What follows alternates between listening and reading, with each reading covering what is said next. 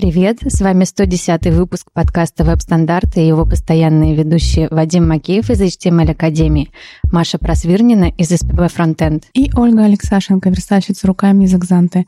Сегодня у нас в гостях Евгений Гусев из Брайк. Женя, расскажи о себе в двух словах. Можно в трех? Можно в трех. Я люблю Dart. Я думаю, это все, что нужно знать слушателям. На самом деле, фронтенд тем лид компании Райк. Пишу на Дарте. Езжу иногда, выступаю во всяких э, странных э, конференциях, веду, ну, помогаю вести Holy.js конференцию, если кто знает. Uh-huh. Вот, наверное, все, что можно перечислить. У нас сегодня два человека в футболках Звездных войн, и я хотел давно узнать, какое имеет отношение Дарт к, к Властелину Вейдеру. Это название как-то пересекаются? Дарт, Дарт Вейдер? Ну, если я не придумал смешную шутку, поэтому меня обескуражил просто этим. У меня была такая задача. Ладно, мы, как обычно, вернемся к новостям, а, а Женя подумает над шуткой. Питер JS номер 23 пройдет в Питере 17 марта. Что там будет интересного, ты знаешь? Меня туда позвали, чтобы защищать статическую типизацию. А, это будет э, этот IT Global Meetup? Да. Там будет много всяких сообществ, и там будет FPROG. Ну, это бешеные ребята, которые угорают по функциональщине и прочей жести. И, значит, э, есть такой Миша Полубояринов, который Питер Джесс ведет. Угу. Он говорит, слушай, ты же там, типа, статическое вот это все знаешь, давай-ка за сторону светлую. Ну, и вот будет э, большая битва.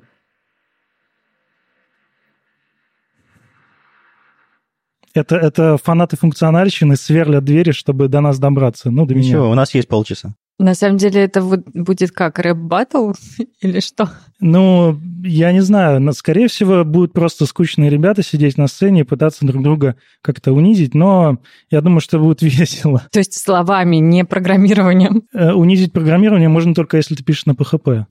Ну, подожди.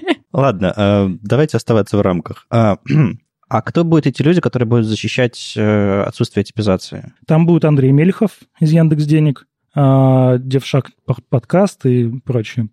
Николай Рыжиков. Вот э, кто уж точно экстремист, пишет на клажуре, компания House Samurai. И будет э, Максим Пикуль, это Hypermethod, честно говоря, не знаю такую компанию. А на стороне клевых ребят буду я, будет Игнат Толчанов и, кстати, Евгений э, Щепотьев из HTML Академии. Да, есть у нас такой... Я, ну, я понимаю, почему он будет на стороне светлых, а вот... Ну, ладно, мне просто интересно посмотреть, что из этого получится. Может быть, я загляну на Питер, Питер JS, хотя сто лет там не был. Ладно, продолжаем. А, внезапно метап в питерском ЕПАМе пройдет, JavaScript метап. И, как там очень четко замечено, это только для разработчиков уровня senior. Ну, видимо, на этих ребят они и целятся, приглашая их в собственный офис. Короче, будет в Питере еще одно мероприятие, а, два доклада, и вот. Мы как раз недавно обсуждали, как они будут определять, кто синер, а кто нет. Может быть, тесты на входе? Тесты на входе, да. Вообще Видимо. сразу понятно. Если борода есть, значит сеньор. А если женщина? Ну, так случается. Ладно, женщину с бородами, видимо, будет проще. И Питер CSS Meetup, который не для синьор, а для Кому интересно про CSS и около того, мы э, совсем недавно провели 19 и уже придумали, договорились о дате на 20-й метап. Он пройдет 27 марта. У нас, по-моему, есть несколько докладов, но мы потихонечку начнем их анонсировать, когда уже окончательно со всеми договоримся. Я в одном из выпусков задавал вопрос, э, кому интересно послушать, поговорить э, про дизайн, и, в принципе, э, откликов несколько нашел. Не то чтобы это был шквал, но, тем не менее, люди заинтересовались. И начнем с самого простого. Есть очень интересный дайджест на Хабре, уже девятый выпуск его недавно вышел, он называется «По Ди», ну, это типа по дизайну, ну, оригинально. Уже, да, девятый дайджест вышел, и там полезные дизайнеру. И, в общем-то, в рамки полезного дизайнера там входят вещи, которые утилиты, плагины, инструменты, и там, в принципе, не только дизайн, но еще и разработка. В общем-то, если вам интересно заниматься интерфейсами, э, в более широком смысле не просто писать код, а заниматься там, визуальной их частью, то, видимо, этот дайджест для вас. Если вы вдруг не знаете, то обязательно почитайте. Он, видимо, выходит раз в неделю и будет продолжать выходить.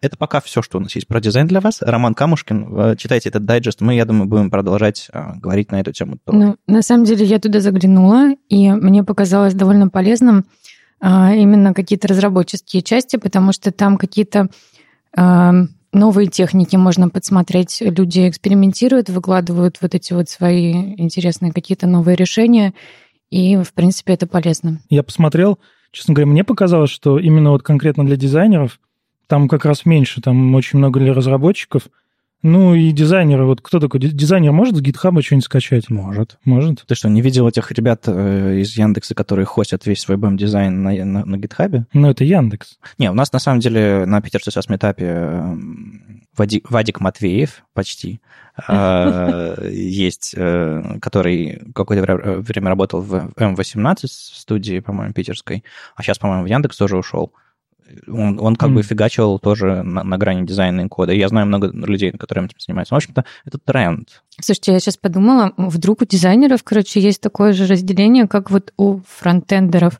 Есть фронтендеры, которые верстают, и есть, которые программируют, а есть дизайнеры, которые рисуют, а есть, которые... Full-stack дизайнер. Вот это, full-stack дизайнер, да. И вдруг одни тоже комплексуют на тему того, что они не могут, как другие. О, господи, да, нужна группа поддержки для дизайнеров тоже, которые комплексуют. Нет, на самом деле комплексовать не нужно, нужно заниматься чем тем, что вам нравится, и не париться по этому поводу. Все профессии нужны и важны, не? А мне кажется, вот ты сказал, что это тренд последних. Всегда было такое, вот были веб-мастера, вот это все, где ты швец, и жнец, и дизайн, и тут нарисовал чего-нибудь, и поверстал, и... Ну, я все-таки не считаю, что никейщики, фрилансеры — это как бы то, чем стоит гордиться, потому что обычно результаты работы э, были всегда очень грустные. Когда у нас произошло какое-то профессиональное разделение, мне кажется, мы как отрасль выросли. Я смотрю... Гробовое молчание было ему ответ. А я знаю почему, потому что откуда все выросли-то? Кто... Прямо оттуда. Прямо оттуда. И ты такой думаешь, неужто я занимался чем-то плохим? Um... Ты сказал унижать ПХП. Да. Я тоже был... Кто-то занимался чем-то плохим. Я тоже был никейщиком и, и писал на ПХП, все нормально. А все там были, но просто мы из этого выросли. Пожалуй, так. Маша, ты писала на PHP? Нет, конечно. Вот счастливый человек в нашей, в нашей студии. А на кофе-скрипте? Вот началось. Оля, давай зажигай CSS пока тут. Сегодня у нас, точнее, вот вся прошлая неделя, она была прям посвящена а, CSS-переменным. Я, на самом деле, практически каждый раз они попадаются мне, и я такая, ой, CSS-переменные, зачем они нужны, неинтересно. Но тут прям целый, короче, набор а, очень классных статей. Если вы, как я, до сих пор такие, а зачем CSS переменные, зачем они мне нужны, не понимаю, неинтересно, почитайте а, перевод статьи а, «Изучите CSS переменные за 5 минут» а, некого автора с прекрасным именем Пер Харальд Борген, он, наверное, норвежец, нет? Датчанин? Ну, явно скандинав. Он прямо, прямо из викингов пришел, я смотрю. Да. И э, к этой статье у него еще есть э, целый курс из восьми лекций, э, который как бы, ну, позволяет изучить CSS-переменные в интерактивном виде. На самом деле, э, ну, очень-очень подробно, очень классно. И сразу понятно, что с этим делать, потому что вот все весь предыдущий год, да, по-моему, уже год мы про них говорим, как-то вот, ну, связанных таких вещей мне не попадалось, а тут прям классно. Так вот, после того, как вы это все прочитаете, изучите, вас ждут такие открытия. Меня, по крайней мере, э, глубоко шокировало. А, люди с этими CSS-переменными делают такие вещи. Ну, просто вот, когда ты думаешь CSS-переменные, ты такой думаешь, а, у меня препроцессоры, зачем они мне нужны? Короче, переменные нафиг. Совершенно не приходит в голову, что это реально новый способ взаимодействия с, с домом, и при, при, с их помощью реально можно сделать какие-то очень классные вещи. Например, вот некий Табиас Райх. Табаес? Табаес, ну я не знаю, обычно по-русски Табиас. Хорошо, Табаес Райх написал э, маленькую статейку о том, как сделать очень классный такой ховер-эффект на кнопках при помощи CSS-переменных. Ну и, конечно же, JavaScript. То есть я вот не буду вас обманывать, без JavaScript это все не работает. У нас сегодня есть два JavaScript-программиста, и я хотел вас спросить, вы видели эту статейку про ховер на кнопочке там, с курсором и так далее? Как бы вы написали этот код без кастомных переменных? А, как бы вы написали этот эффект на кнопочке? jQuery? Ну, в смысле? Это был бы canvas, это был бы бэкграунд, вы бы там строками манипулировали CSS или как? Смотри, даже я могу тебе ответить, ну. потому что я очень внимательно смотрела на этот код, и я видела, что там меняются два свойства, для которых вообще-то ни хрена не нужны переменные. Ну, то есть ты можешь эти свойства менять напрямую. Но переменные это красиво. Или если у тебя там гораздо больше э, завязано на одну цифру, тогда переменные тебе пригодятся. Но на самом деле вот в этом конкретном примере они были немножко таким ну, бессмысленно. Не, ну я имею в виду, что тебе пришлось бы, если бы тебе нужно было делать что-то более сложное, то пришлось бы как бы писать строку, читать строку и так далее. То есть пришлось бы а, очень много всякого а, придумывать, более сложного. А тут есть как бы очень, очень прямой API в, в CSS. Вот ты меняешь две переменные, а уже вся логика того, как это все выглядит и ведет себя, находится не в JavaScript, где эту логику неплохо было бы не иметь, по-моему. И как раз вот эта вот визуальная штука, она вот в одном месте аккумулирована. И из нее торчат две ручки. Ты за эти ручки крутишь, и вся CSS штука, машина работает. Мне кажется, это очень логично. Ну, в принципе, можно напрямую обращаться к CSS-свойству, если ты не знал. Нет, я имел в виду, что придется в JavaScript держать какую-то часть э, визуальной логики. Нет, зачем? Ты точно так же берешь значение этого свойства. Нет, я уже, наверное, говорю про следующую статью. Можно вопрос? Да. Ну, у меня вопрос такой. Я вообще к верстке отношусь ну, так, э, вот мое достижение вертки, оно, я могу дивчик по центру экрана поместить. И то после того, как флек, флексы появились. И, значит, э, вот такой вопрос. Вот есть препроцессоры типа лес, SAS э, и прочих стилусов мерзких. А зачем тогда вот это вот все нужно? Переменные в лесе это уже миллион лет. Кто пользуется чистым CSS и зачем? У меня на самом деле такой же вопрос. Я вот уже сколько, два года хожу с Вадиком записывать этот подкаст, и у меня все время этот вопрос. Кто не пользуется препроцессором? Вадик не пользуется для того, чтобы сделать страничку для своего кота или Питер CSS? У меня нет кота. Ну и дурак. Но на самом деле я не пользуюсь препроцессорами. А Опа. ты верстаешь? Это важное уточнение. Да, я и верстаю, и пишу JS, все делаю. А как же ты обходишься? А, помощью со переменных и как бы все ок. Ну, там, конечно, то, что я делаю, это не какой-то сайт для Awards, то есть там относительно не то, что прям дико сложно, но и не страницы для кота. В общем, там всякие, всякие э, графики, банки, Да, финансы. да, да, там всякая финансовая фигня. Ну, ты, наверное, пользуешься пост-CSS. Немного, да. Ну, на самом деле, я вот тоже уже наш, начала приходить к выводу, что, в принципе, эм, можно уже пытаться, наверное, выкинуть этот SAS и пользоваться встроенными возможностями и э, как раз э, пост-CSS. Но потом я понимаю, что реализации там каких-нибудь миксинов сложных, каких-нибудь там брейкпоинтов, это все, конечно, есть в пост-CSS, но оно такое кривое. Короче, я сейчас немножко объясню, а, отвечая на твой вопрос. А, у нас есть в фрипроцессорах переменные, которые живут только в твоем редакторе ты их скомпилировал, они зашли в браузер, все, они вылеты в камни. Вылеты в камни, господи, что я несу. А, и, собственно, все. Игра закончилась. Если тебе нужно прокинуть в CSS координаты мыши, если тебе нужно прокинуть в CSS что-то такое, чтобы оно прямо в браузере поменялось, никак. Ты можешь поменять только конкретное свойство. Соответственно, динамических переменных у нас, у нас э, в препроцессорах нет. У нас есть только статические переменные, которые скомпилировались, и все, до свидания. А кастомные свойства, или CSS-переменные, нативные, они э, те свойства, которые могут э, меняться динамически прямо в браузере от взаимодействия с пользователем. Ты можешь одну, одну переменную поменять в браузере на одном файле стилей и поменять всю тему сайта, потому что цвет поменяется. Ты можешь взять какую-то координату курсора, и рассчитать внутри динамически CSS, чтобы бэкграунд на него реагировал. Тебе не нужно э, прямо конкретные значения строками засовывать в CSS. Ты просто меняешь одну переменную, и она там калками, варами и так далее внутри CSS динамически прямо в браузер складывается, вычитается и так далее. Как раз об этом, об этом следующая статья. Да, следующая статья совершенно эпичная. Виталий Зюзин э, сделал часы на CSS, на переменных с каким-то расчетами с математикой внутри, в которую я очень долго вникала, хотя он написал, тут нам пригодится школьная математика, но это скорее говорит обо мне. В общем, очень классно. Он сделал э, при помощи расчетов э, как раз вот э, кальк и CSS переменные, движение стрелок, это очень круто. Можно, видели картинку такую? Вот так с помощью нехитрых приспособлений можно сделать из э, буханки хлеба троллейбус. Типа, зачем? Ну зачем? Ну просто прикольно. Понимаешь, какие-то люди, они посмотрят на эти часы и подумают, хм, я тоже могу сделать какую-нибудь очень странную хрень, и э, придумать новую технику, например, которая потом всем пригодится. Ну, Мало на, ли. На самом деле в этой статье э, есть довольно простая вещь. Я много раз видел э, часы на CSS, в смысле, ну, берут люди, позиционируют дивчик, э, поворачивают с помощью трансформа, и все рады. Но здесь э, Виталий всю логику, вообще всю логику положил в, в переменные и в калк. И из JavaScript он прокидывает только там минуты, секунды Daytime, и часы. Да. И все. То есть в JavaScript нет никакой логики визуальной. И он, э, мало того, что эти стрелки крутятся, так он еще взаимосвязь минут, часов и так далее, то есть стрелки друг с, друг с другом связаны.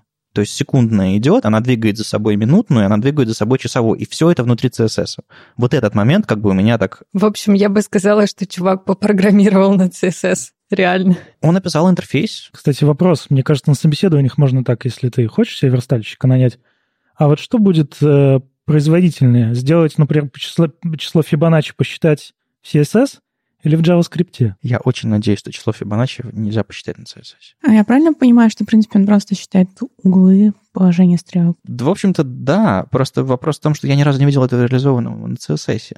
Когда прокидывается очень простой, когда у этого всех часов очень простой CSS интерфейс. Минута, часы, секунды. Ну, в принципе, почему бы нет? Они же зависят просто от трех переменных. Он их получает и все делает, да? И вот вроде бы просто, но я ни разу такой реализации не видел. И мне кажется, Виталий, собственно, мой коллега по академии, он тоже э, сделал обалденную штуку, и это хороший ответ на вопрос, что такое э, CSS-переменные и как, как они могут стать отличным интерфейсом к любому, собственно, визуальному компоненту, динамическим интерфейсом. Они скомпилировал и как бы до свидания. На самом деле, если вы что-то тоже уже изобрели при помощи CSS-переменных или имеете такое желание, изобретайте, присылайте нам, это очень круто, я считаю. Ну, как JavaScript-программист оценил? Да, не, мне, мне кажется, что вот лес, SAS, ну, они добавят эти переменные очень скоро. Динамические? А почему нет? Нет, они не могут, потому что это... Потому что это невозможно.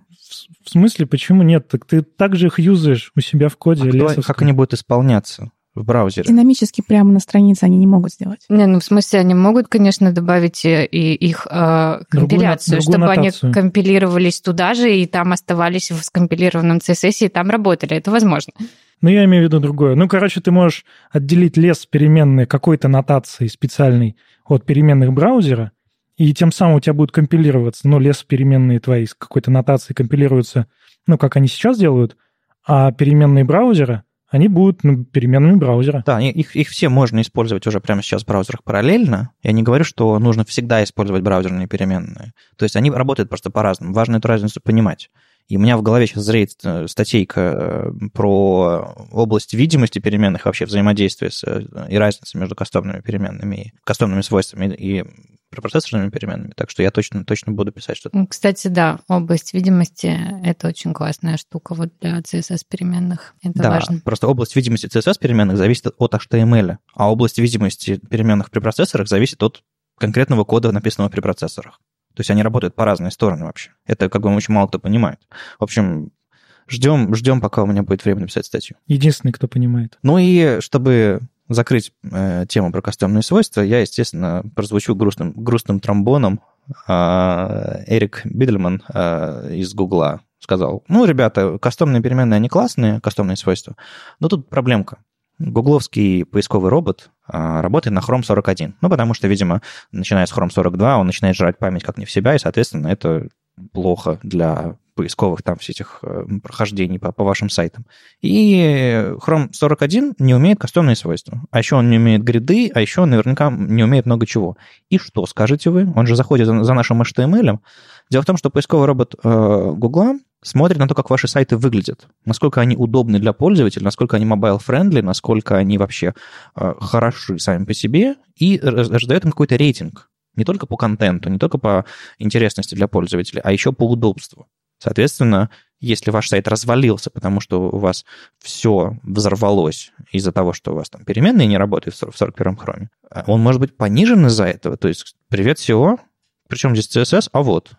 И это была очень грустная новость. И э, ваша раскладка на гридах тоже может взорваться в поисковом роботе Гугла, и поэтому нужно делать какие-то фалбеки не просто для IE, А для поискового робота что происходит? Ну, в принципе, fallback это не такая уж и плохая вещь. Да, то есть, а теперь у нас есть аргумент? Но я, честно говоря, сейчас вот что-то не могу себе представить, как его сделать именно для переменных. Через supports? Наверное. Сложно. Я не пробовал, кстати. И что, что нам на Канаюзе нужны отдельные, отдельные столбики. Google, Яндекс. И гугловский поисковый робот. Да, да. Ну, на самом деле, это важная проблема, потому что Google гигант, и все хотят, чтобы все было в нем хорошо. В общем, на Эрика немножко набросились э, в этом трейдике в Твиттере, типа, ну, вы молодцы, конечно, может быть, хром обновите, он же у вас да, вечно зеленый. Давайте напишем петицию, чтобы они обновили свой Здесь было нецензурное слово, поисковый робот.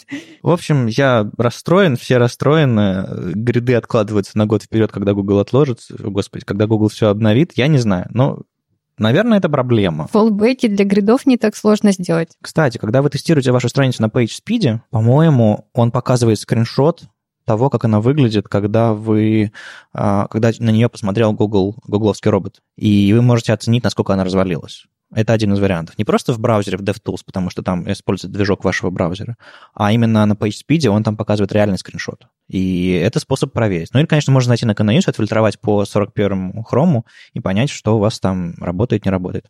Или можно ведь в браузер-листе есть такой э, конфиг для, для сборки проекта, а, версточный конфиг, в котором написано, какие браузеры вы собираетесь поддерживать. Там можно, кроме а, последних двух версий, или как там люди используют э, этот браузер-лист, для автопрефиксера, например, для, для других, а, для, для сборки JavaScript тоже браузер-лист используется, этот конфиг. Можно там указать Chrome 41, и это будет полезно, потому что там префиксы все нужные будут, там будет всякие технологии, которые вам нужны, и JS компилироваться будет правильно, CSS будет компилироваться правильно. В общем, кто бы знал. А что если с помощью JavaScript ты будешь детектить, что к тебе робот на страницу зашел, и рендерить ему совершенно другой контент. Я слышал, за такое дают по рукам. Снифинг — это плохо. Ну, я да, помню, да, мы да. уже обсуждали это. То есть, э, я думаю, не, не ты первый придумал это. Есть как бы толпы SEOшников, которые пытаются подобными вещами заниматься, и за это, мне кажется, может пролетать. Я думаю, он приходит с таким же абсолютно юзер-агентом, со случайных айпишников. Ну, ладно, давайте не будем в эту кроличью нору. Недавно вышла статья Джека Арчибальда, которая называется «Сторонний CSS не безопасен», и также есть ее перевод на CSS Live. В общем-то, суть статьи в том, что сторонний код не безопасен. Ну, да. Не так давно, кстати, если вы помните, была статья, которая разошлась по, по всему интернету про то, что в Node Modules можно внедрить что-то там свое плохое, сделать достаточно незаметно, и потом украсть там, посылать какие-то там э, реквесты к себе и красть таким образом данные. Ну, да, это из той же оперы о том, что если вы прямо себе берете и вставляете какой-то сторонний код, то да, он небезопасен. Здесь большинство примеров — это такое мелкое вредительство, которым вряд ли кто будет заниматься, ну, кроме, если, не знаю, у вас какие-нибудь конкуренты которым очень хочется даже не всем, наверное, а какому-то проценту, потому что это будет слишком очевидно, если прям для всех пользователей что что-то там какие-то блоки сдвигать. А, возможно, для 5% ваших пользователей сдвигать какие-то блоки, не знаю, делать дисплей нон. Мне, мне очень понравилось, как он, цену, как он цену, цену повышает у товара. Это, кстати, тоже очень неприятно, да. Но если это будет слишком часто, то, мне кажется, это можно отследить. Давайте подумаем, может быть, в каких ситуациях люди вообще подключают сторонний, сторонний CSS? На самом деле, довольно часто. В большинстве типичных рабочих ситуаций. Когда мы используем какие-то чужие разработки, какие-то плагины, какие-то там, я не знаю, попапы, все что угодно. Смотрите, то есть есть две ситуации. Ты подключаешь чужого сайта CSS, а бывает просто скачиваешь библиотеку, ну. которая говорит 200 классных эффектов анимации, поставь класс на свой HTML, и эта штучка анимируется классно. Мы же не читаем то, что там внутри. Да, неважно, что с чужого сайта, что ты скачиваешь, если ты не прочитал весь код, а он зачастую весь э, сжатый. Упс. Упс. Да, и там как раз в той статье про Modules было, что это можно так скрыть, что ты вообще это не заметишь, когда там в сжатый код э, огромный, ну, ты не будешь весь его там смотреть. То есть нам нужны CSS-антивирусы? Да, было бы неплохо. Которые будут анализировать ваш код и понимать, может, делает ли этот код какой-нибудь keylogger или еще что-нибудь такое? Но вообще э, здесь как раз, да, есть пример keylogger, где мы просто в инпуте ловим value, ловим последний символ, и если он совпадает, то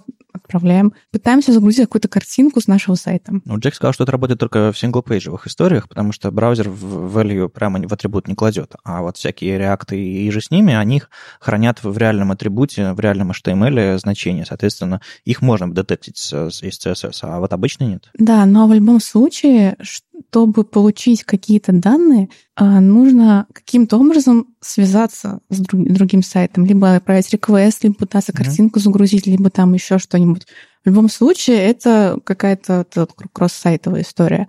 То есть, возможно, стоит просто хорошо настраивать э, к CSP? Ну, просто CSP, э, он ведь не позволяет, допустим, JavaScript исполняться, а запрос картинки из CSS, по-моему, на Нет, нет, нет, на можно. Image RC нужно настроить, и вот там вот этот пример, background, он тебя заблокирует. Окей, ну, значит, мы нашли волшебную пулю серебряную, которая избавит нас. Э, Но ну, просто э, я пытался настраивать для сайтов CSP, это, конечно, муторная история, просто потому что тебе нужно сначала все заблокировать, а, написать жесткие правила, а потом идти ловить ошибки и пытаться разблокировать обратно то, что тебе нужно. И это так себе развлечение, ты обязательно что-нибудь забудешь. Вот на сайте ВСД мы забыли, что там, допустим, для, для ВСД в Киеве мы используем а, не Яндекс карты, а Google карты, просто потому что они, они там не загрузятся. И как бы мы заблокировали карты на какое-то время на одной из страниц. Это было неприятно, но нашли. Но это лучше, чем кто-то украдет у вас пароли. Тесты ну, тест да. тест. Ну, и еще один, одним из способов защититься можно, собственно, этот э, sub-resource integrity делать. То есть, грубо говоря, к вашему к подключению ваших этих всех скриптов или там стилей или еще чего-то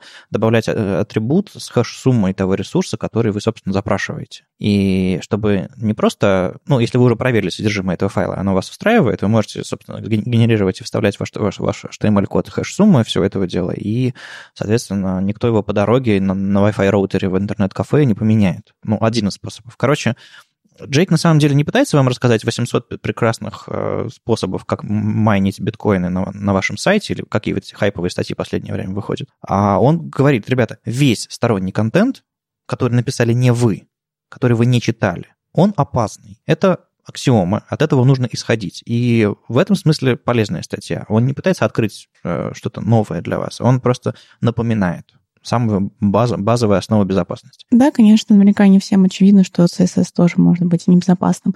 И Возможно, не всем очевидно, что CSP нужно настроить не только, как вот ты сказал, а, скрипты из стиля, а там угу. много директив, нужно их все хорошо настроить. Ну да, там в этот image SRC я действительно про него забыл. То есть, э, чтобы запрос не уходил на, на сервера, которые записывают все ваши пинги. Потому что ведь там эти ховеры и активы, то есть все клики, все вводы, очень многие вещи можно в CSS э, посчитать.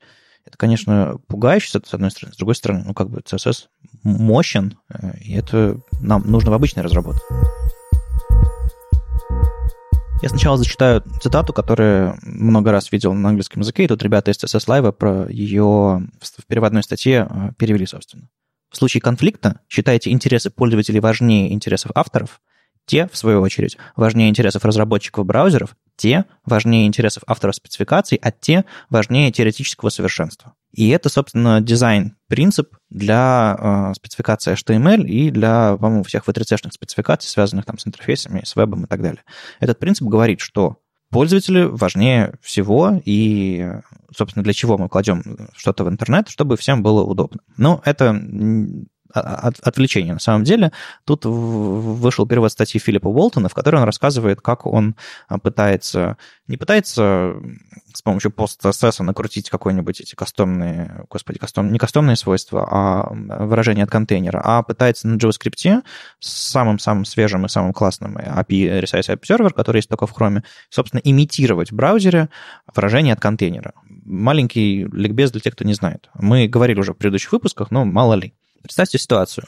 Вы делаете адаптивный сайт, у вас окно браузера изменилось, вы взяли и такие перестроили шапочку сайта. Молодцы, вообще классно. Это медиавыражение или медиа, медиазапросы, по-разному люди называют. Так вот, бывают ситуации, когда окно браузера не поменялось, а контент меняется. И нам никак не, это дело не поймать в CSS, а хочется. Допустим, вы поставили два флексовых блока или три флексовых блока, и они резиновые. Ну, соответственно, они разной ширины. Как отловить, что они стали разной ширины? Только э, оперевшись на, на какую-то информацию про их ширину. И этого у нас пока в CSS нет, и мы все это очень хотим. Ну, можно пробросить или CSS переменные, которые мы недавно обсуждали, например. Ну да, так вот, Филипп Уолтон предлагает очень простую вещь. А, как я уже говорил, в Chrome недавно появился Resize Observer. Это один из а, обсерверов, который, собственно, очень, очень быстро и адекватно прокидывает какую-то информацию важную от изменившейся ситуации на странице. Так вот, Филипп вешает этот Resize Observer на нужные элементы, и, соответственно, у этих элементов появляются дополнительные классы, на которые можно опереться, и такие, такого рода брейкпоинты позволяют вам писать CSS а, условный, как в письме выражениями, только немножко в другом синтаксисе. И штука-то работает. Если вы делаете интерф... веб-интерфейс какой-то сложный, какого-то приложения, и вам действительно нужно, ну, и оно развернуто в full screen, и у вас есть какой-нибудь, какая-нибудь ручка, с помощью которой вы изменяете ширину колонок или еще что-то такое, и вам хочется адаптировать, это все тоже можно засунуть внутрь CSS. И совместимость, на самом деле, если прокинуть полифил этого RSS обсервера, это, ну, Chrome 64 понятно без полифила, а до E9 можно, в общем-то, с полифилом все это использовать. Вопрос в том, насколько это быстро будет работать, конечно, ну, да.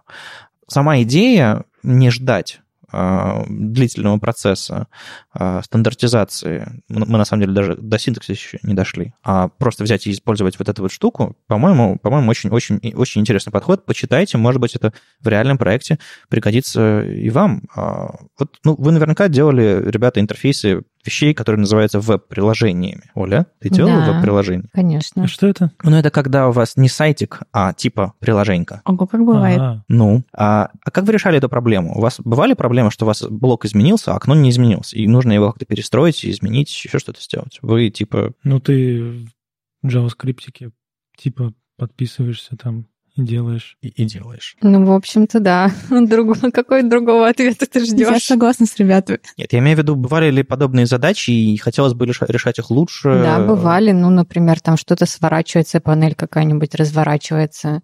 Ну, в принципе, э, а. при резиновой верстке оно туда-сюда само это делает. Ты намекаешь на media queries для элементов? Ну да, да, да. Собственно, вот эти контейнер queries, э, и не, не было бы проще с ними это все делать? Или как бы у нас все работает, нам все нормально? Не-не, было бы проще, но в довольно специфических случаях. Довольно редкая задача. Не, ну если можно выкинуть какой-то код, я с удовольствием выкину и прикину на верстальщиков. Вот. Вот для этого пишутся новые браузерные API, чтобы JavaScript-разработчикам было меньше писать кода, да? А потом всем будет на CSS-переменных написано. Мне кажется, CSS-переменные, вот эти все выражения от контейнера и подобные вещи, это, знаете, такой заградительный, заградительный уровень, после которого программисты перестанут лезть в, в, в интерфейсный код. Верстальщики не программисты. Да что-то наоборот, по-моему. Вот я смотрю на эти часы и думаю, что как-то мне уже не будут прокидывать ручки с, с кастомными свойствами, а JavaScript-программисты уже будут закидывать... Будет такая, знаешь, стена между компонентом, CSS, оформлением компонента, и, собственно, внешними API. Потому что сейчас приходится на JavaScript классы расставлять или писать э, точка style, background, position, бла-бла-бла, и это как бы не всегда круто, потому что код компонента меняется, а и было бы хорошо, чтобы у него был какой-то явный API. Ну, честно говоря, класс — это довольно явный API. Ну, так себе. Название класса поменялось, и что? Или там какие-то вещи, или какая-то логика расположения Переменное название поменялось, и что? Не, ну я имею в виду, что переменные, мы, мы понимаем, что переменная — это переменная, это просто это внешний API компонента. Ну, а есть э, методология писать специальные JS-классы с префиксом JS. А зачем менять название класса, во-первых? Ну, жизнь, она такая. Название компании поменялось, и надо namespace везде сменить. Ну, типа того, да. Ну, я когда в Dell работал, у нас такое было. Окей. Мне, мне кажется... Full story. Да, юр, юрлицо переименовали. Да. Лол. Э, в общем, ребята, вы, если вам понравилась эта идея с э, выражениями от контейнера э, в наших предыдущих выпусках, вы почитали статьи какие-то на эту тему и фантазируете, кажется, есть решение. Оно не идеальное, но кто-то пытается, и мне кажется, это, это очень неплохо. И главное, что JavaScript здесь мало, он довольно легко фалбечится, потому что вы пишете стиль по умолчанию, и потом улучшаете, если Resize, Resize Observer сработал, и это может стать альтернативой, пока мы ждем встроенного браузерного решения. А вот, кстати, про верстальщиков. Вот у нас, э, ну, есть отдел верстки, верстальщиков. Они не очень любят слово верстальщик. Они э, называются крафтеры. Крафтинг. Кра... Вот Крафтинг. такого я вообще никогда в жизни еще не слышала. На самом деле, я понимаю, почему они не любят слово верстальщик, но это как-то убого звучит, да. Я вот э, половину жизни старалась называть себя веб-технолог. Веб-технолог. Типа веб-технолог колбасного цеха. Но сейчас, когда, э, ну, ну или там фронтендер какой-то, несколько лет еще можно было называться фронтендером, но сейчас называться фронтендером, если ты не программируешь, уже нельзя, поэтому я такая кто- смирилась. А кто говорит, что нельзя-то? Ну, в смысле нельзя? Ну, в смысле, А, не- тебя не поймут, Да. от тебя будут ожидать каких-то, ну, там, React а. Маша, как ты себя называешь? фронтендер? Фронтендер. Но потом придется, приходится объяснять, что я еще и верстаю. Да? Нет, как раз я думаю, что фронтендер это и есть, когда у тебя и код, и верстка. А по-моему, ситуация начинает проворачиваться, когда люди говорят, что они фронтендеры, я такой, а, наверное, верстать не умеют. Ну, на Серьезно. самом деле, да, большинство э, людей, которые занимаются фронтендом, которых я знаю, они не умеют верстать. Вот тренд пошел, а? Как тогда называть? Вот если верстальщик, это типа, ну, как-то принижает, это не очень. Вообще, я думаю, более того, фронтендер предполагает еще и Node.js, потому что, ну, как ты сервер ре- рендеринг ты В сделаешь? смысле, это же фронтенд. Ну, какая там Node.js? а как ты сделаешь сервер рендеринг без. Node.js? Ну, ты можешь делать фронтенд без сервер-сайта рендеринга. А если это хорошо и тебе это надо? Ну, тогда ты фуллстек какой-нибудь Я называешь. сейчас ни слова не вот поняла. смотри, э, эти вот Они Мелехов что- из, они из только что Яндекса. форкнули подкаст. Мелехов из Яндекса фронтендом называет в том числе ту часть Node.js у них. Ну, он, конечно, эксперт, но не обязательно. Ну, я к тому, что лично я тоже считаю, что вот это все, это, это фронтенд, да ладно, это фронтенд. Он просто немножко заполз на бэкэнд. А так ничего.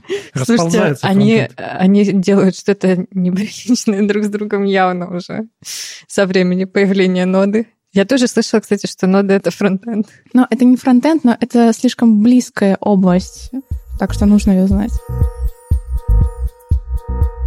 На днях вышел Webpack 4. Там много улучшений э, на GitHub, там просто такое огромное, огромное, гигантское описание с кучей изменений. Но, пожалуй, самое важное, что э, ощущают на себе все, это скорость. Они говорят, что у них скорость увеличилась на 60-98%. Да, мы это некоторое время обсуждали. Э, Я говорю, что это какая-то ерунда. Ну да, мы с Машей э, думали, как написать новость э, об этом э, в, в паблике веб-стандартов. И я такой говорю, слушай, ну я напишу 60-98% нормально? Маша такая говорит, ну нет, ну что-то что да не может так быстро быть. И вот надо, надо тесты почитать, надо проверить. Но это просто как считать, что там, что брать за 100%, но просто это так звучит, будто вот у тебя бы- было 100 миллисекунд, а стало 2 миллисекунды. Да ладно. Ну да. Надо звездочку поставить, типа в случае, если. И такой лист больше, чем на гитхабе. Тут, тут как бы вопрос, кому верить, не то чтобы даже кому верить, а ну, понятно, что э, ребята, которые сами Webpack 4 пишут, там Шон Ларкин и вот эта вся компания, им, естественно, хочется сказать, мы сделали все гораздо лучше, и вот смотрите, у нас есть тест, который дает увеличение на 98%. Я им верю, но всегда хочется дождаться э, реплик от людей, которые запустили свое реальное приложение, собрали его и сказали, во, у меня быстро. И они есть, собственно, эти цифры, они... а, У Шона Ларкина в Твиттере был тренд, где он предлагал запустить Webpack 4, сказать, как дела. А, И там люди слали скриншоты, но там у кого как, у некоторых э, было очень мал- мало ускорения, у некоторых было очень большое ускорение, ну, в два раза это максимум. То есть на некоторых проектах, я не знаю, от чего это зависит, но на некоторых проектах ускорение в два раза, на некоторых гораздо меньше. Программисты, скажите мне, ускорение в два раза это сколько процентов? Сто. Ну, я имею в виду, смотрите, вот у меня про- про- про- проект смотри, собирался... здесь Если у тебя было 50 146. миллисекунд, а стало 100, то можешь сказать, «Ха, да 200 раз лучше. Стало 100? Наоборот, было 100. Вот так и понятно. Не знаю, мне кажется, есть проблема в фронтенде, ну, такая общая. Ну, не то, что проблема, но вот та- так оно вот так работает. Очень гетерогенная среда, у каждого, кто про фому, кто про Ethereum, у кого React, у кого, не знаю, Angular. И вот это все, вот это все собирается веб-паком. Как бы, ну, можно понять, например, какую-нибудь там Java с гредлом или еще чего-нибудь. Если у тебя проект на, ну, там, на Java, ну, условно, у тебя почти все, у всех все одинаково. И там, если ты что-то ускоряешь, ты ускоряешь прямо для всех. Веб-пак, он, э, ну, это штука, которая работает у большинства людей, но у большинства людей проекты совершенно разные. И невозможно сказать, что вот мы ускорили на 50%. Потому что там в моем случае она может вообще не ускориться, или еще даже хуже быть. Да, я сама не пробовала веб-пак и не углублялась, что именно они улучшили, поэтому для каких проектов ускорение будет более актуально, так что... Но, а вот они еще пишут, что это еще не конец, они еще не реализовали многопоточность и файлы кэш, и дальше будет еще круче. Но, насколько я Пятая понял, версия. я читал issue, где про многопоточность, и там не все так просто, чтобы его реализовать. Там прям корную архитектуру надо менять. Я тоже в Webpack в Патрахане не углублялся, но представляю, что сделать из однопоточного многопоточное не так-то просто, потому что дерево зависимости у тебя может быть очень сложно. Да, наверняка. Но вот они как раз рассчитывают на Webpack 5, то есть это должна быть там, какая-то глобальная перестройка архитектуры самой. А, кроме того, там ввели мод development и мод production. И, в принципе, конфиг теперь не обязателен. То есть это... О, господи, то есть уже шутки про, про то, что писал конфиг веб-пака два дня, потом начал разрабатывать проект, уже не актуальны? То есть там, возможно, нулевая конфигурация, когда у тебя вообще нет конфига, ты просто, да, там в, в, в SRC должна, должен лежать индекс JS, просто берешь, запускаешь с каким-то мод, и да, все работает. Но не совсем понятно все-таки, зачем это. Это хорошо для совсем маленьких проектов. Ну или для быстрого старта. Для, быстрого старта, да. Но э, в работе у тебя по-любому будет конфиг, потому что это сложный проект. Не, ну, мне кажется, эту штуку сделали после того, как появился Parcel, или как он там называется, Zero Config э, сборщик, который говорит, ну, мы все делаем, просто подключите, а мы уже проанализируем, что вашему проекту нужно, и все сами соберем.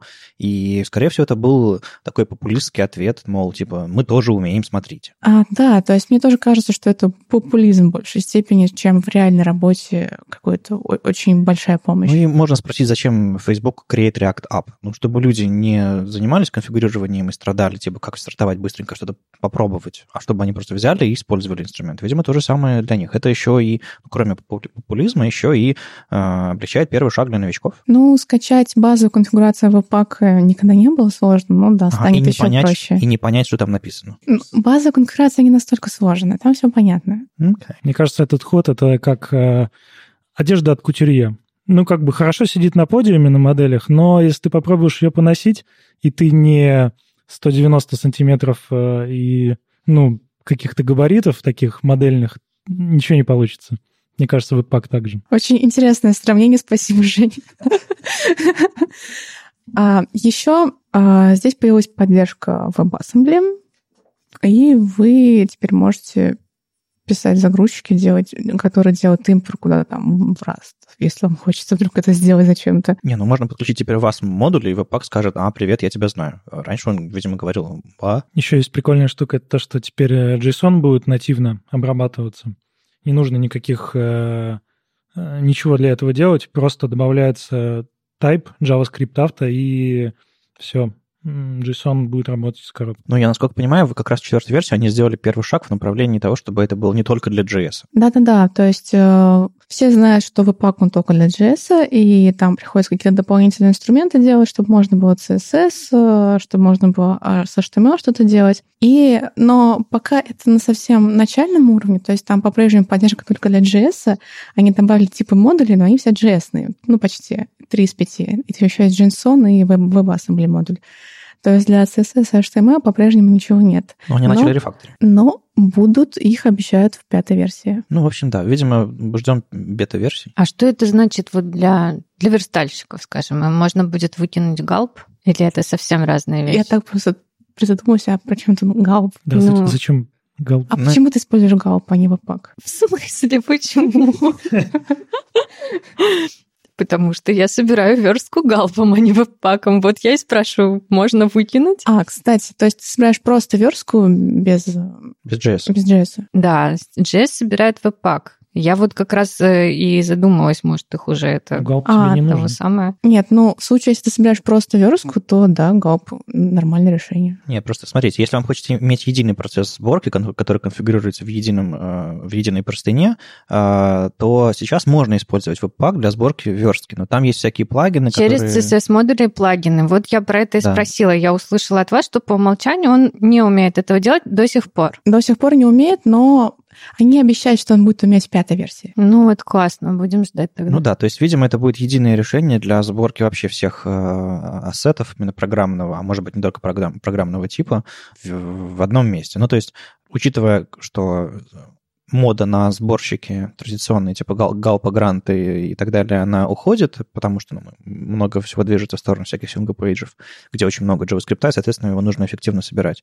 А в какой-то момент, видимо, Webpack поглотит э, все осталь... всю остальную сборку, и вопрос в том, чтобы он к этому моменту был достаточно дружелюбен, как дружелюбен Gulp, э, например, э, потому что, ну, задача другая. Возможно, поэтому они и делают нулевую конфигурацию, да. Чтобы даже, даже верстальщики поняли. Знаете, что меня пугает в веб-паке?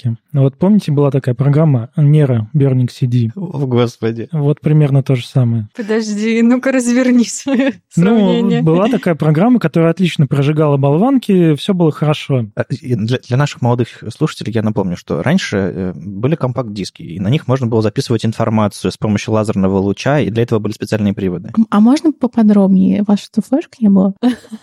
Сейчас из Вадима песок посыпется, мне кажется. Я подмету потом. Вместо А, флешек у нас были дискеты. У нас были, смотрите, были компакт-диски, это такие были блестящие штучки. Да хватит, все знают, что такое компакт-диск. А, Вот, и на них писали с помощью CD-приводов. И для этого была программа э, Nero Burning ROM. Софт с самым обалденным названием. Да, это как, а к чему сравнение-то? Ну, сравнение, что от версии к версии, ну, как бы, оно отлично прожигает э, болванки. Но нужно же добавлять фичи, да? Менеджмент говорит, нам нужно продавать, давайте Мгм, добавлять. мгм. Они начали добавлять сначала какую-то библиотеку добавили, ты можешь там хранить свои образы, потом поддержку виртуальных приводов. Короче, в общем, к версии 9 Нера стал уже от- отдельной операционной системой. Там, По-моему, был медиаплеер, еще что-то такое. То есть это, это- Понятно. это было наращивание фич аб- абсолютно бессмысленное, просто для того, чтобы выпускать новый релиз. Тогда еще не додумались придумать для, для софта подписку, и им приходилось каждый э, мажорный релиз а, аргументировать, как-то объяснять. Вот это было очень печально. А, Ну, на самом деле, я а, даже думала об этом, о том, что вот он становится таким более широким, чем изначально предполагался. А, и тут э, как раз на грани с Дартом. А, просто смотрите, сейчас же Webpack, он еще и может компилировать э, что-то в JS, либо даже бэбелем компилировать какой-то там новый JS в старый. То есть э, он уже берет на себя этап компиляции. Это же круто. Вдруг он когда-нибудь э, станет вообще каким-то крутым интерпретатором. Сделает, будет веб-пак IDE. А? Webpack OS. Ты просто заходишь туда и начинаешь... ну, ну, кстати, да, вот IDE, реально, ты заходишь в программу, которая называется Webpack, ты начинаешь писать там свой код, и он а, в- а оттуда сайт вылазит уже готовый. О, а пом- помните а, всякие Dreamweaver и прочее? Визивик, ты, короче, накидываешь там свой сайтик прямо вот так вот квадратиками, и у тебя все типа работает. Мечта. Главное, чтобы начальники не узнали об этом. а Продолжали считать нас очень ценными специалистами. Так вот, на грани с Дартом, давайте уже переломим э, этот тренд и наконец-то объясним, зачем мы позвали Женю сегодня. Ты придумал шутку про Дарта Вейдера? Да. Да. Значит, э, его ценность оценили только после его смерти. Окей, неплохо, неплохо. Короче, Dart 2.0. Мы на неделе э, тоже э, писали новость про Dart 2.0, и мне стало интересно на эту тему поговорить и понять вообще, а, что это такое для языка. И это типа восстание из мертвых, это Angular 1-Angular 2, и такое вот возрождение, пе- переписывание, рефакторинг большой, или, или что это? Ну, давай мы вернемся на пять лет назад. А, Ну, ты вспомнишь? Когда еще компакт-диски были? Э, Ну, были флешки меньше, чем э, 1 гигабайт. Ага. Ну Вот. Э, Когда Dart только появился в 2013 году, они, ну, Google имеется в виду, они, значит, объявляли его как убийцы JavaScript. Тогда это было просто огромный бум. Все, все таблоиды писали, что все, Google запускает убийцу. Вот, но не случилось. Почему? Потому что, ну, как бы инструменты были не очень, честно говоря. Была своя IDE, э, были свои инструменты, но они были сыроваты. Ну и все любители JavaScript, конечно же, потрогали, поняли, что, ну, что-то так себе, и начали, расчехлили Твиттер и начали писать, что все, Dart отстой, и он даже э, ни для чего не пригоден. Ну и как-то так вот это все, волна хайпа нарос- наросла и упала. И, ну, ребята из Гугла продолжили работу над языком. Он не умер, он наращивал свой функционал, инструменты, и вот сейчас как бы критическая масса вот этого всего э, получилась. И э, зачем Dart 2.0 нужен?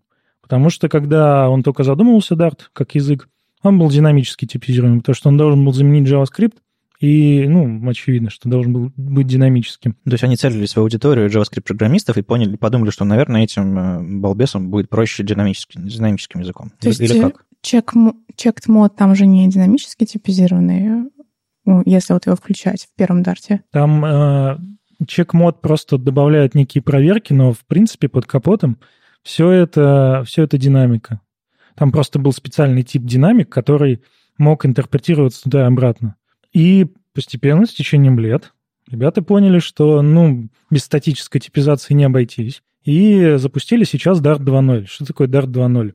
Он состоит из э, следующих, можно сказать, компонентов. Это система типов, э, называется Strong Mode.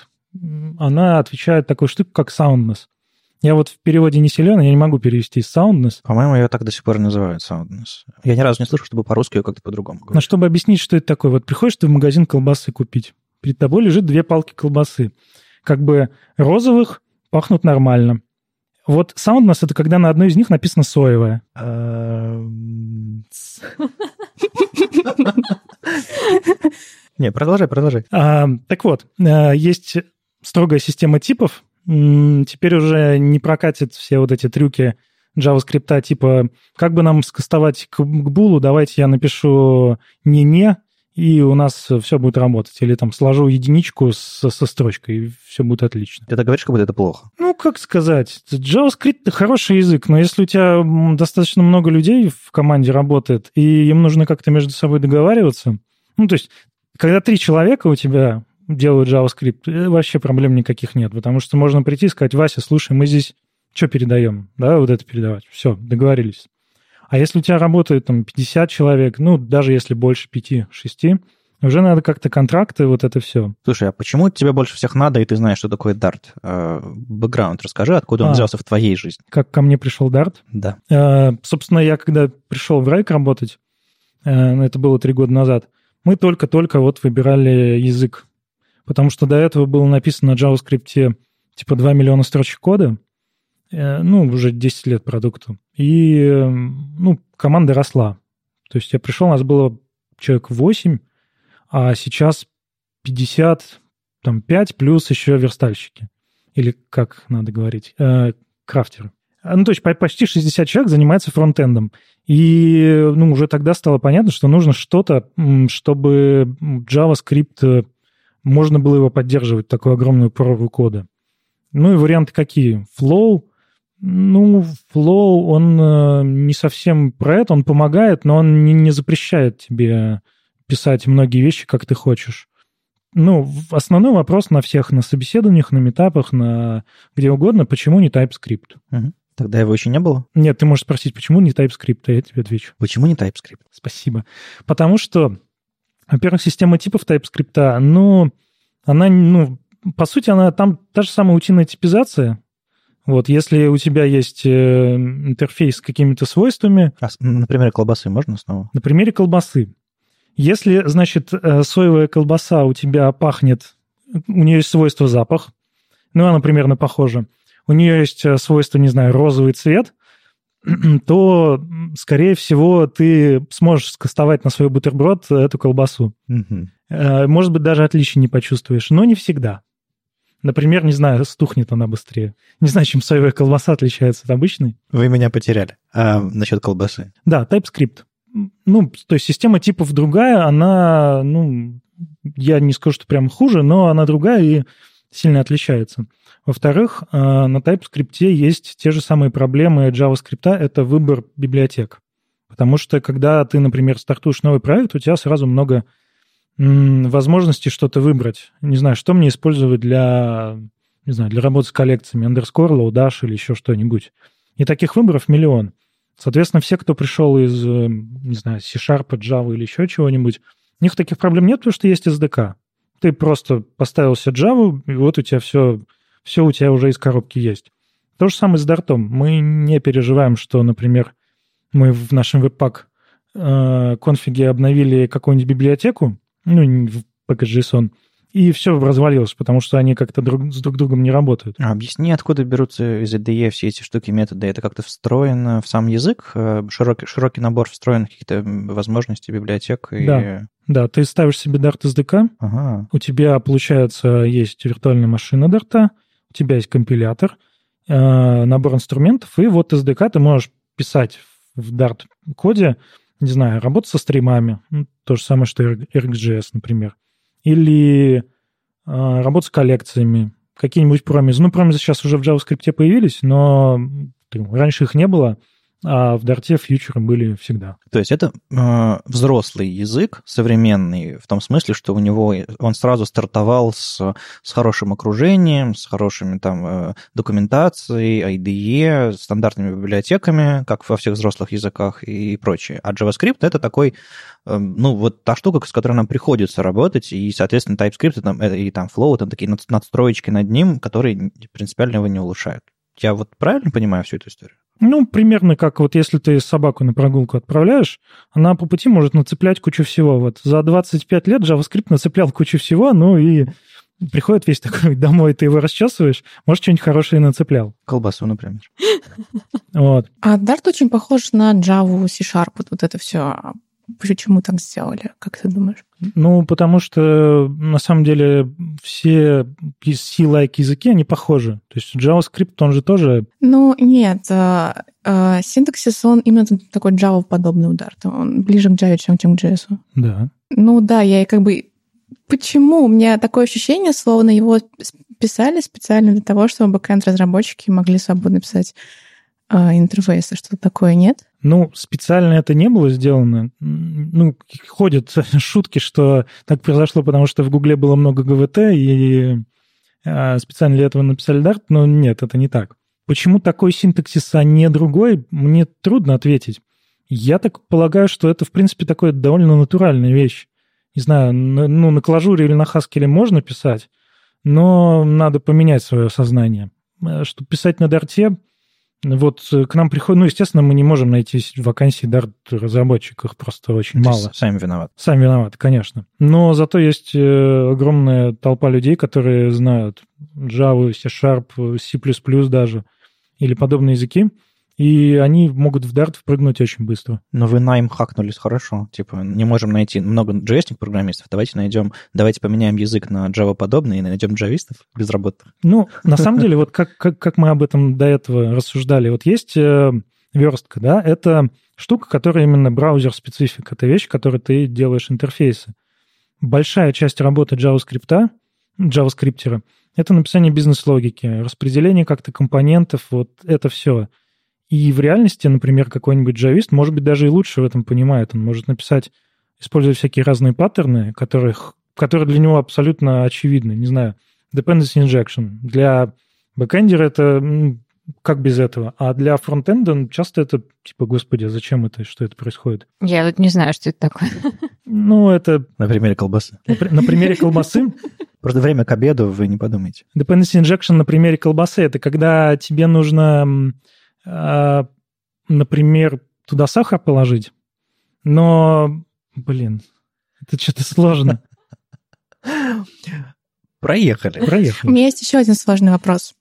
А, я мельком видела э, слайды и самовыступление Лёши Золотых, он тоже из Врайк, и он сравнивал Dart, TypeScript и JS. Ну, я на самом деле практически ничего не смотрела, но я так немножко потыкала, видела, что у э, очень клевый трешейкинг. Верно, да? То есть, например, если у вас есть там какой-то там файлик, где какие-нибудь две функции, куб и квадрат, вы в другом файлике делаете просто куб от пяти, например, и Dart, он сразу уже на, на, на этапе компиляции, верно, да, вычисляет, что будет 125, и на продакшн уже идет вот это дело просто. Напиши 125. А как это э, работает? В смысле, Э, есть вот аппликативный порядок вычисления, есть нормальный порядок вычисления. То есть ты либо сразу подставляешь 5, либо ты подставляешь функции, функции, функции, и в конце подставляешь 5. Ну, грубо говоря, так. А вот в Dart какой порядок вычислений? Просто мне интересно, потому что в зависимости от этого могут быть разные ошибки. Ну, я немножко как бы назад по поводу трешейкинга и вообще как он работает, почему это происходит. Чем э, явнее, чем больше у тебя информации о коде, о твоем исполняемом на момент компиляции, тем компилятору проще понять, что происходит. Поэтому чем больше у тебя, чем э, у тебя серьезнее система типов, тем больше э, код может быть выкинут, потому что строится AST, абстрактное синтаксическое дерево, и становится понятно, что, например, вот сюда, вот в эту ветвь вообще код не заходит. И он может быть просто выкинут. А Похожие вещи есть, естественно, и в TypeScript, и в, ну, тот же Webpack, он может модули выкидывать JavaScript. И есть Dead Code Elimination, но это Dead Code Elimination по сравнению с решейкингом, это как будто ты вот варишь суп, и ты, например, э, картошку не любишь, вот Dead Code Elimination — это когда ты сварил суп, потом из него картошку выкидываешь. А трешекинг, когда ты варишь суп, не любишь картошку, ты просто ее туда не кладешь. Примерно вот так вот. И в Dark- Кулинарный подкаст у нас сегодня. Да. Вы могли еще слушать урчание животных. Ну, короче, да, трешекинг работает отлично. И без этого было бы... Ну, у нас сейчас 700 тысяч примерно строк кода на дарте, то есть уже скоро к миллиону подойдем. И на клиенты уходит, ну, так, 15 мегабайт почти. А вам за строки кода платят? Потому что ты так хват- хвастаешься этим. А, а как, ну как, вот как сказать, у нас большой проект, типа, что сказать, у нас, э, не знаю, куча файлов, наверное, это никакой оценки не даст. Мне кажется, строки кода тоже особой оценки не дают. Хотя, смотри, смотри какого кода. Знаешь, бывает, бывает э, файл legacy.php. Я, на самом деле, ладно, я задам тупой вопрос. Сейчас вот был умный вопрос. Он- Я он задам еще не ответил. Да, а он не ответил. Давай, отвечай. Да. Ты помнишь? А, а можешь напомнить? На самом деле, я сомневаюсь, что этот вопрос будет кому-то интересен, кроме меня, но мне интересно, какой там порядок вычисления? Аппликативный или нормальный? Насколько я понимаю, нормальный. Мгм. Окей. А теперь тупой вопрос.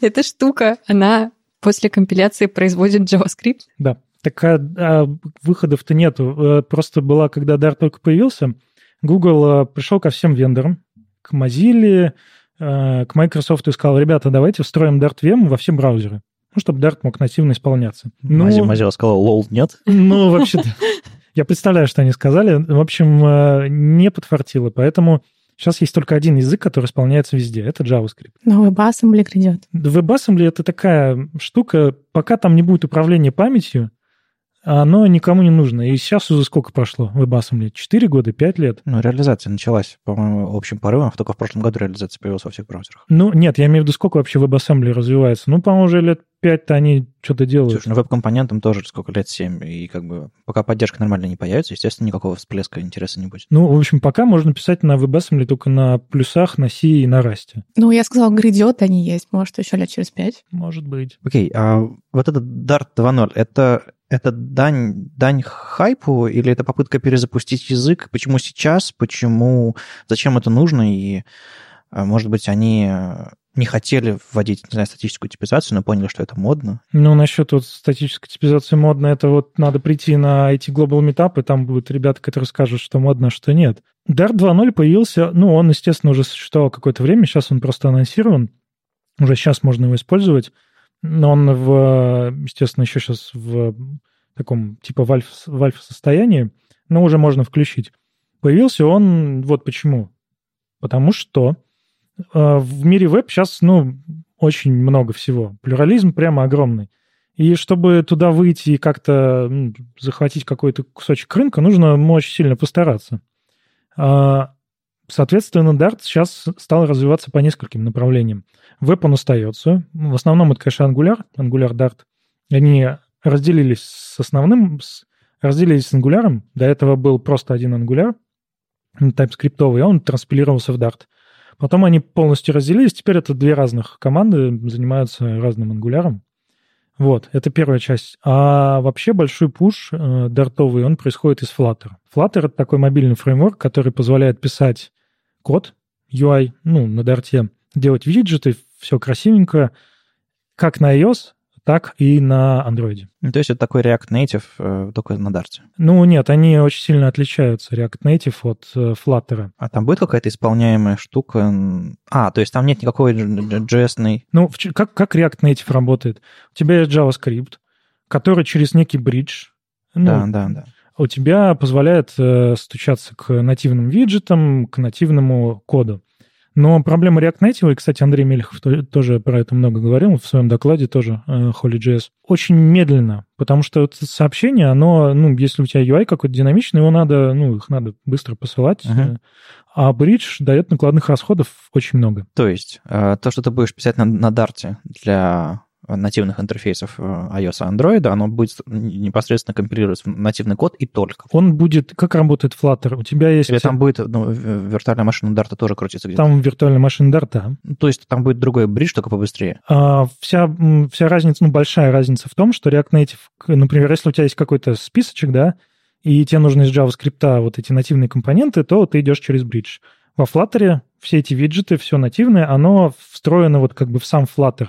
Ты обращаешься к нативному коду только ну, если, не знаю, у тебя там бизнес-логика написана на Kotlin.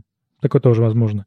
Поэтому это гораздо быстрее, потому что у тебя Dart VM, у тебя, например, Skia для рендеринга, и все это работает, ну, очень быстро. А на каком этапе сейчас находится Flutter? Это Proof of Concept или кто-то пишет на нем приложение? Сейчас он вот буквально вот-вот вышла бета, то есть он, mm-hmm. естественно, можно было им до этого пользоваться, но сейчас официальная бета, причем Google постулирует, что ну, неважно, что там написано бета, вы можете уже сейчас использовать, никаких а, проблем нету. То есть она production ready. На Flutter уже достаточно много приложений написано. Ну, есть э, примеры, не знаю, мюзикл Хамильтон, который там крупнейший мюзикл, они написали свое приложение на нем. Ну, и есть много, много других ребят, я просто к мобильному миру uh-huh. мало знаю, вот. Но Flutter, ну, я попробовал, реально прикольно.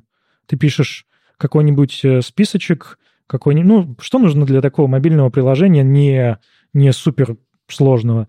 Какой-нибудь списочек, какой-нибудь виджеты, менюшка, еще чего-нибудь. И я могу представить себе достаточно много сейчас есть компаний, которым хотелось бы иметь мобильное приложение, но это надо две команды, это надо куда-то на аутсорс отдавать. А так я могу сам за пару вечеров накидать, ну, что-нибудь несложно, и оно будет работать. А вот тут сравнение только с React Native предложили, PWA? А, не, это вообще другая история, по-моему. Мы... PWA, да, PWA, ну, ну, это веб-вью, по сути. Не, ну просто а мы... В смысле, для пользователя это может быть э, так же, как приложение. Любой другой он разницы не увидит. Как бы... Ну, просто PWA в App Store никто не найдет. В App Store, да, но вдруг, как в Microsoft Store, тоже что-нибудь введут. Ну, в общем, мы добавили немножко хайпа в этот выпуск, э, упомянув PWA, но мне кажется, это несправедливое сравнение а, получается в итоге. Ну, почему несправедливо? Оно же может выглядеть как э, мобильное приложение, может те же функции выполнять. Ну, в некоторых случаях, по крайней мере. Ну, на андроиде, в packaged виде, на iOS пока никак. И это все, мне кажется... Нет, это я, я, я super, super excited это все такое. Я, мне, мне нравится тема PWA и вообще веба как основной платформы для всего. Но просто, мне кажется, тут как бы совсем другая история. Тут люди пытаются писать в одном месте и получать две нативные платформы сразу. А ПВА — это как бы и в браузере, и где угодно, где есть, собственно, браузер. А что с комьюнити? С комьюнити? Ну, вообще, комьюнити Dart а, оно, знаете, как такой хрупкий горный цветок. Оно растет, но его нужно опекать, оберегать, холить, лелеять, но оно в конце концов распускается таким очень пышным цветом. Ну, JavaScript комьюнити, оно как, эм, как лопухи. Ну, как бы везде, где есть свободное пространство, там, наверное, вырастет. Слушайте, лопухи. Я думала, ты другое сравнение подберешь. Ну ладно. А, комьюнити. Значит, э, есть э, русскоязычное комьюнити, и оно в последнее время прям так нормально растает. Конечно, цифры, может быть, смешные для каких-то больших уже серьезных ребят. То есть у нас есть Slack-чатик, есть Telegram-чатик. А, в Телеграме сейчас почти 200 человек. В Slack, ну, там что-то тоже по типу этого – но в англоязычном комьюнити, понятное дело, что больше. Там гитар есть, э, там достаточно много людей. Ну, там две тысячи или четыре тысячи. Ну, много, короче. А, но комьюнити растет. Чем прикольно? Тем, что пока еще близко, все, все близко находятся. То есть вот мы устраиваем, например, Dart Meetup раз в год. И приходит много людей, мы всех знаем.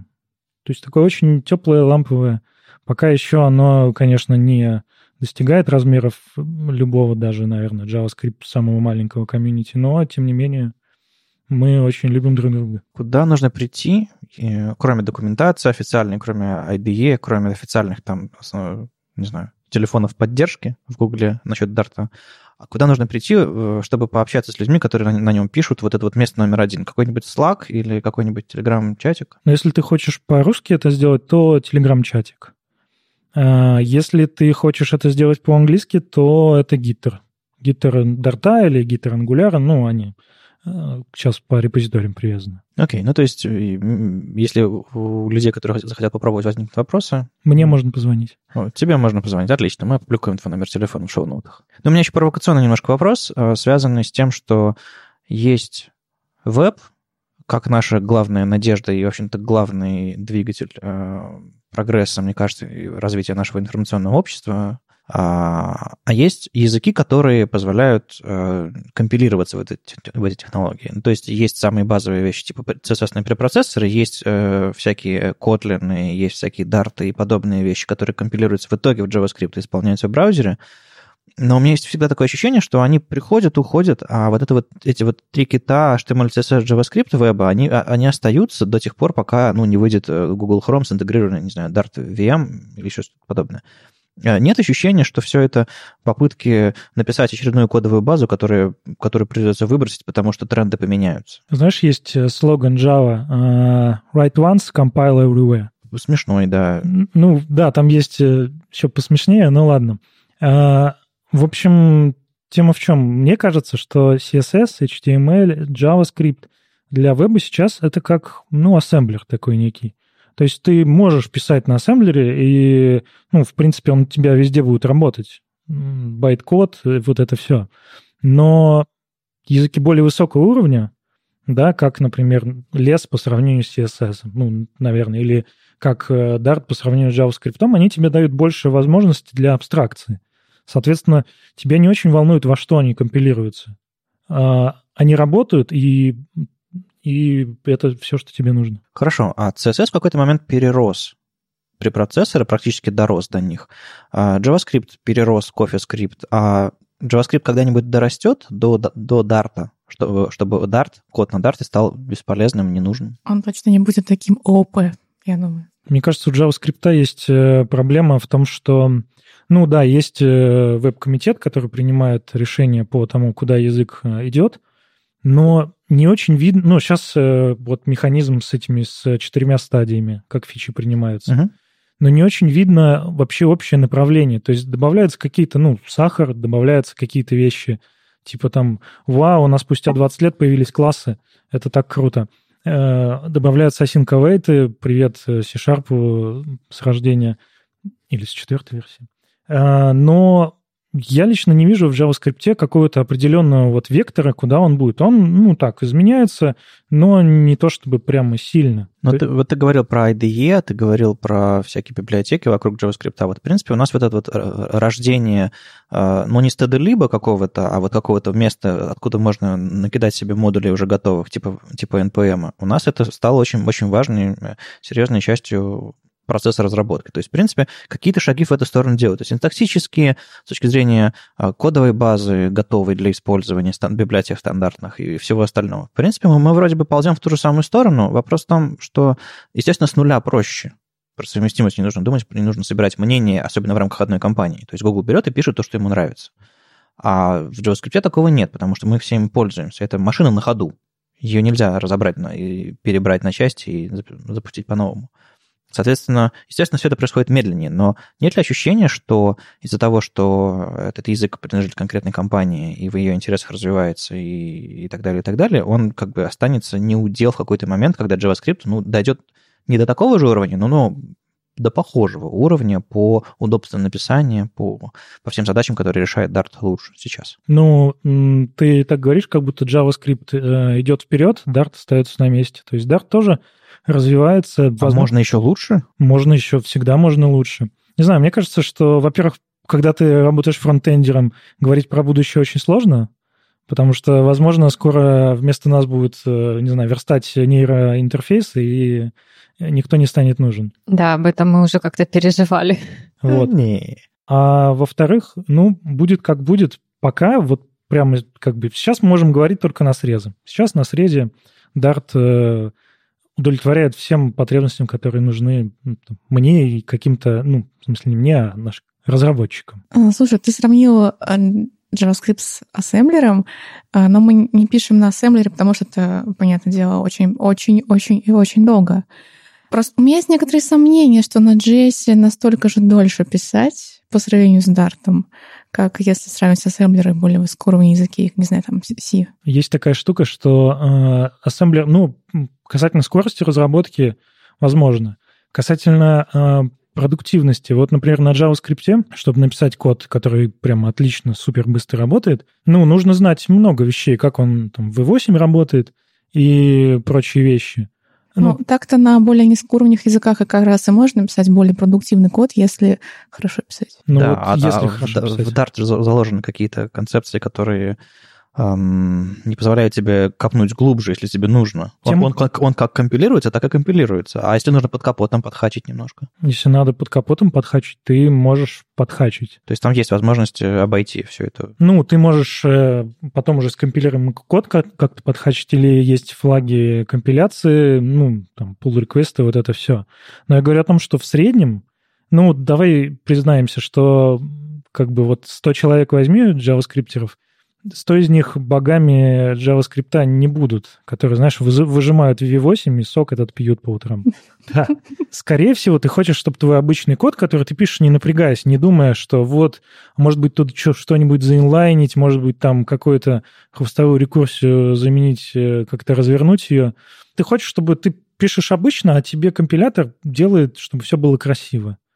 Вот примерно, например, не знаю, мы, у нас код на Дарте, вышла новая версия компилятора Dart2JS, и он стал немножко быстрее. Вы, мы, то есть вы ничего не делали, ничего а он не быстрее делали, стал. А он быстрее. Ну вот как выходит, не знаю, новая Java виртуальная машина, ну становится просто быстрее, потому что сидят вот эти самые суперхакеры, которые умнее меня и кого угодно из Гугла, и оптимизируют код под специально под, не знаю, под V8. Так вы что, ленивые, что ли? Я очень ленивый. С вами был 110 выпуск подкаста «Веб-стандарты», его постоянные ведущие Вадим Макеев из HTML Академии, Маша Просвирнина из СПБ Фронтенд и Ольга Алексашенко, верстальщица руками из «Экзанты». И сегодня в гостях у нас был Евгений Гусев из Райк. Мы сегодня э, впервые за долгое время попытались записаться вчетвером. Расскажите, понравилось вам, не понравилось. Леша где-то где ходит. Он решил, что выходные должны быть выходные, но он вернется обязательно. И примерно такой состав у нас и, и будет существовать. Но только вот Жене придется уйти. Так, но у вас статус-кво останется. Одна борода в подкасте. Одна борода в подкасте. Нормальный, нормальный рейшо. Вы продолжаете слушать нас, где вам удобно. Я надеюсь, вы уже разобрались с подкастами, со всеми ютубами, телеграмами и так далее. Подписывайтесь, мы будем продолжать держать вас в курсе и услышимся на следующей неделе. Пока. Пока. Пока. Пока.